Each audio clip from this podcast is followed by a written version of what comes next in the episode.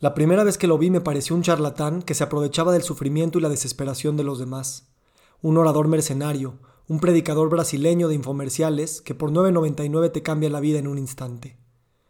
Cuando vi su documental del 2016, me pareció la estafa perfecta. 2.500 humanos que pagaron 5.000 dólares por pasar 5 días en un auditorio para tener una cita con su destino. Esos son 12 millones de dólares, por 5 días de conferencias, aunque solo un conferencista. El twist estaba en que no era una conferencia de autoayuda, sino que se asemejaba más a un concierto. La producción audiovisual, las pantallas, las cámaras, las máquinas de humo, el playlist. Su fórmula estaba en combinar al productor de los conciertos de Michael Jackson con el que escoge las canciones en las mini pausas de los estadios de béisbol. Sabe perfecto cuándo poner We Will Rock You o We Are the Champions. Pero algo chocaba al ver esta producción detrás del verdadero sufrimiento humano, como la güera brasileña que nació dentro de un culto llamado Hijos de Dios, que para expresar su amor por él tenía que tener sexo con todos los miembros de la comunidad, desde los seis años. Pobre gente desesperada que paga esa cantidad de dinero para escuchar frases baratas, banales y clichés, como tú tienes el poder y confronta tus miedos. Pinche Tony que termina siendo la última oportunidad para la veintena de suicidas que se presentan en promedio en cada uno de sus eventos. Mejor lo apago y veo algo más. Algunos años después, sin embargo, me lo volví a topar. El algoritmo de YouTube me puso enfrente un video de 20 minutos que me sacó de la depresión desesperación en la que llevaba algunos meses. Cuando ningún consejo me servía, cuando cuidaba mi vergüenza de pedirlos realmente, este video decía algo sencillo pero profundo. Cuida tu cuerpo, cuida tu mente, cuida tu espíritu. Tus emociones son físicas, así que levántate y haz ejercicio. Donde pones tu atención, pones tu vida. Así que cuida lo que ves, escuchas y lees. No hay nada más importante que tu alma, así que empieza por agradecer. Tal vez fue su voz grave o su imponente presencia, tal vez su infinita lista de logros y clientes famosos, o sus cifras de negocios que no dejaba de presumir. O tal vez fue la seguridad con la que transmitía su fórmula y yo ya no tenía fuerzas ni la creída superioridad moral de hace unos años para volverlo a descalificar.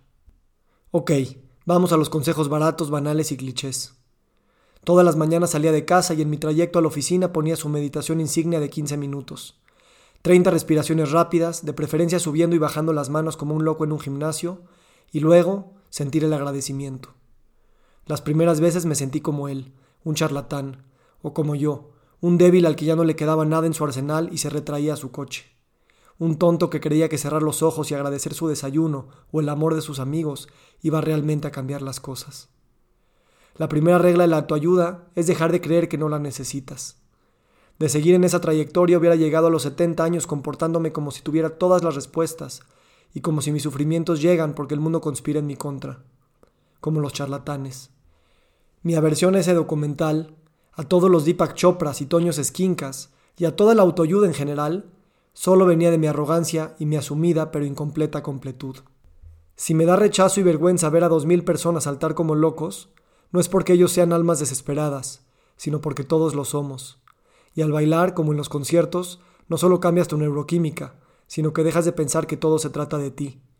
Nadie está viendo si bailas bien, nadie está viendo si te sabes la letra. Solo eres tú juzgándote con las modalidades que aprendiste en tu familia y tu cultura. A todos nos hace falta bailar y brincar. Pasé un año o dos, todavía lo hago de hecho, oyendo Tom Billieu, Jim Rohn, Tony Robbins, Vishen Lakiani, Wim Hof, Joe Dispenza, David Goggins. Colecciono frases en una nota en mi celular que se llama Tony. No quieres incertidumbre y por eso te quedas dentro de tu zona de confort, y entonces nunca vas a crecer.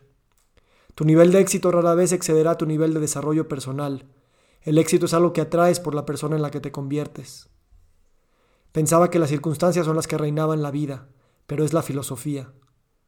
Para lograr algo que nunca has logrado, te tienes que convertir en alguien que nunca has sido. Estas frases todavía me parecen baratas y clichés, pero ya no banales. Tengo decenas más. En nuestra cultura despreciamos a los que aspiramos ser, a los ricos, las flacas de Instagram, los coches del vecino. ¿Cómo te vas a convertir en alguien a quien desprecias?